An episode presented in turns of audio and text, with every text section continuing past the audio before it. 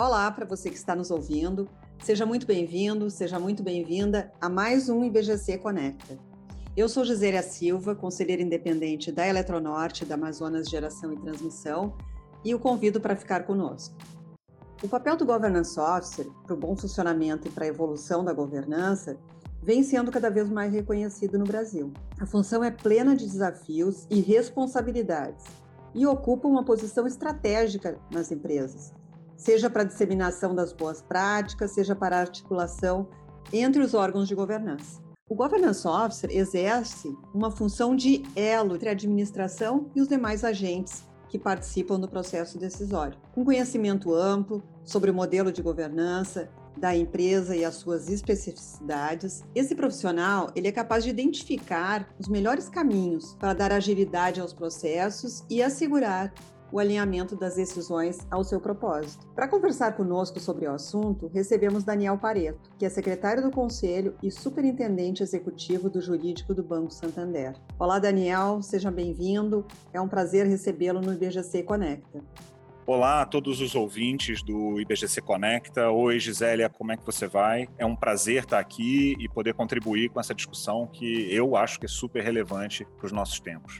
Obrigada, Daniel. É um prazer para o IBGC poder contar com a tua presença aqui para a gente poder fazer esse bate-papo. Daniel, desde que a área de governança ela foi constituída no Santander, como você avalia a evolução do papel do Governance Officer e quais os principais desafios para a consolidação e o reconhecimento do, do valor que esse profissional agrega para as organizações? Bom, Gisélia, a função existia de uma maneira bem menos estruturada antes da minha chegada ao banco em 2015. O apoio e a estrutura que assessorava o conselho, ela era totalmente incorporada na área societária, então era uma função do jurídico e não existia um profissional com dedicação exclusiva ao tema. Eu vim para cá convidado exatamente para criar uma estrutura dedicada e para é, estabelecer de maneira mais clara e mais concreta os processos que sustentam a, a governança do conselho, dos comitês do conselho. E de lá para cá a demanda só aumentou, tanto pela complexidade da organização,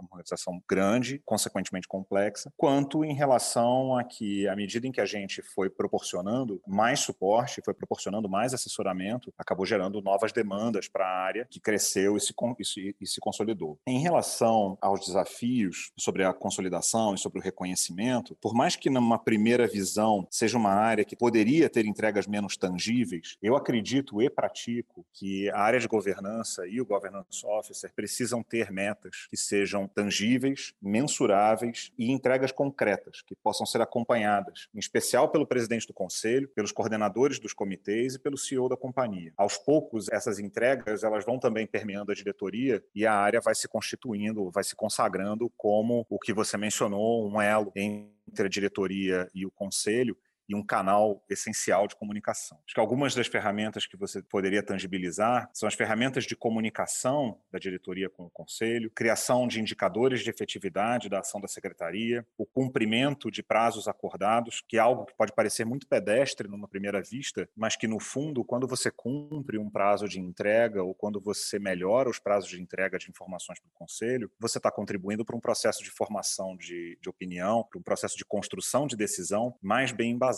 Não só prazo, mas também quando você faz uma curadoria do conteúdo, garantindo que o conselho recebe um conteúdo adequado à tomada de decisão que seja exigida dele.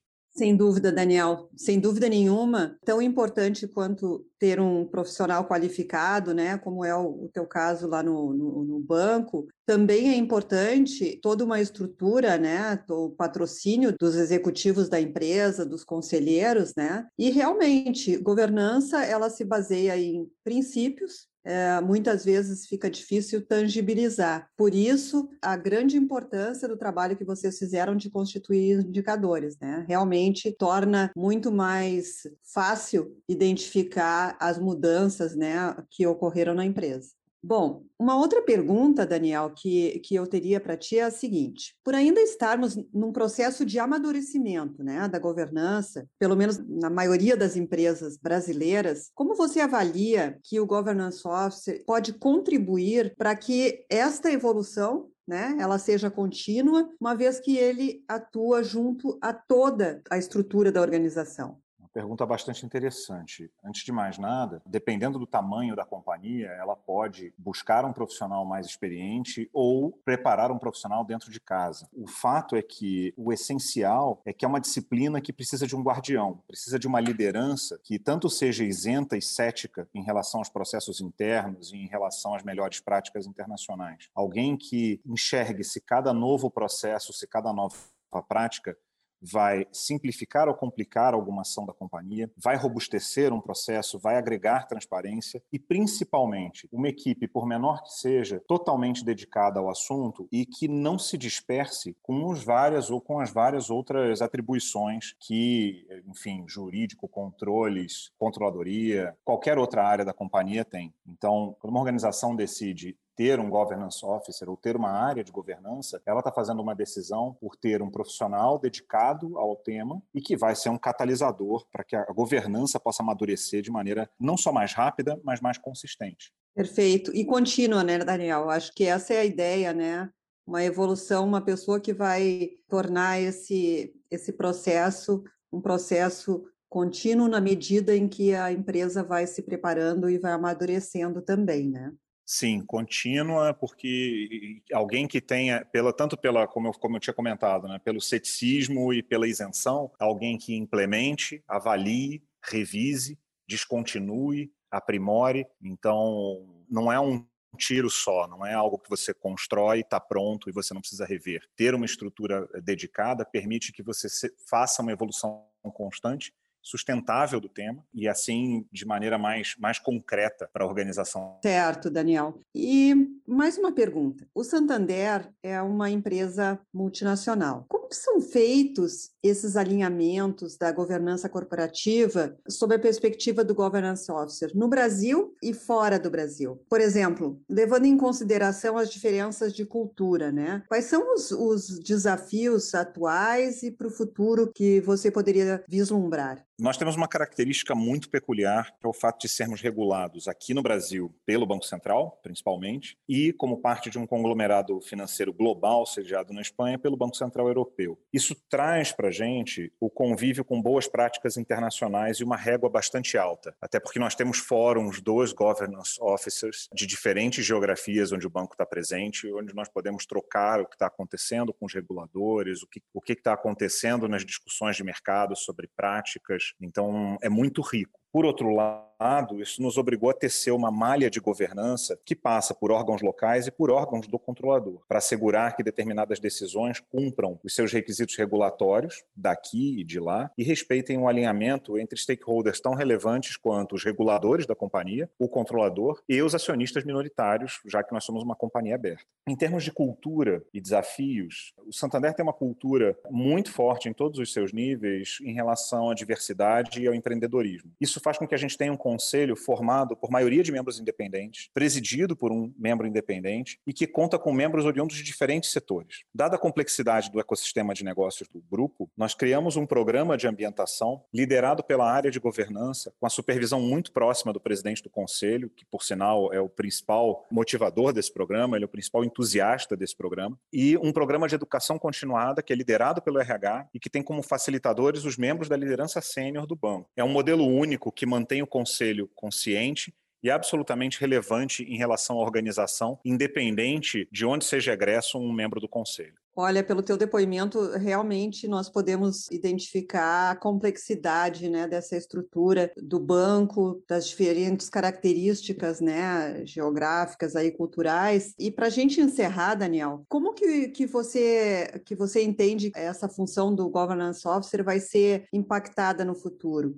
E como que os profissionais, né, que atuam nessa função, eles deveriam se preparar? A minha visão particular é de que o governance officer ele não pode se restringir à sala do conselho e nem exclusivamente à relação entre o conselho e a diretoria e o suporte das atividades do conselho. Quem esteja nessa cadeira ou deseja estar nessa cadeira precisa atuar de forma muito próxima à área de relações com investidores, nas companhias fechadas, as estruturas que cuidem de relacionamentos com os stakeholders. Muito do que vem se transformando e sendo sendo debatido nas relações entre sócios, nas relações de mercado, envolvem ou envolverão a área de governança. O profissional de governança ele não pode se furtar de apoiar ativamente a organização nesses debates e nessas mudanças. Os profissionais de governança não podem ser acadêmicos apenas, com toda licença, óbvio, com toda licença, aqueles que se dedicam a estudar e a fabricar o que é a nossa inteligência e o nosso trabalho. Mas eles precisam conhecer profundamente o negócio, a indústria em que a empresa deles atua, e precisam conviver muito próximos com áreas como finanças e controladoria, auditoria, jurídico. De fato, como você disse lá no começo da nossa conversa, Gisele, é um profissional que está transversal na companhia, que enxerga de ponta a ponta o negócio e precisa ter uma ponte muito clara com o mundo real, entender como é que o negócio acontece na prática, para que ele tenha o contexto daquele PPT que chega na sala do conselho e seja capaz de interpretar a realidade do, negócio e apoiar o conselho de maneira relevante na formação das suas decisões.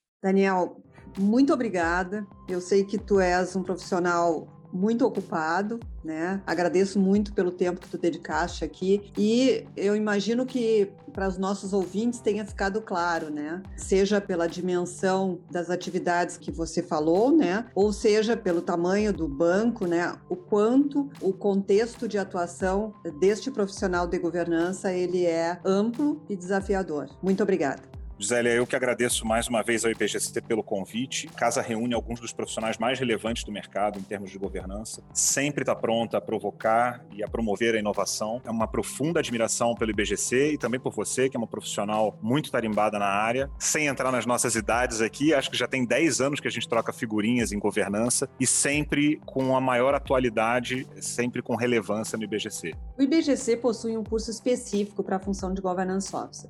Para saber mais, acesse o website do Instituto ibgc.org.br/cursos. IBGC Conecta de hoje fica por aqui. Acompanhe toda semana um novo episódio nos principais tocadores. Acompanhe também o IBGC nas redes sociais e fique por dentro da nossa programação online. Dúvidas e sugestões podem ser enviadas para comunicação@ibgc.org.br, sem acento e sem cedilha. Até o próximo.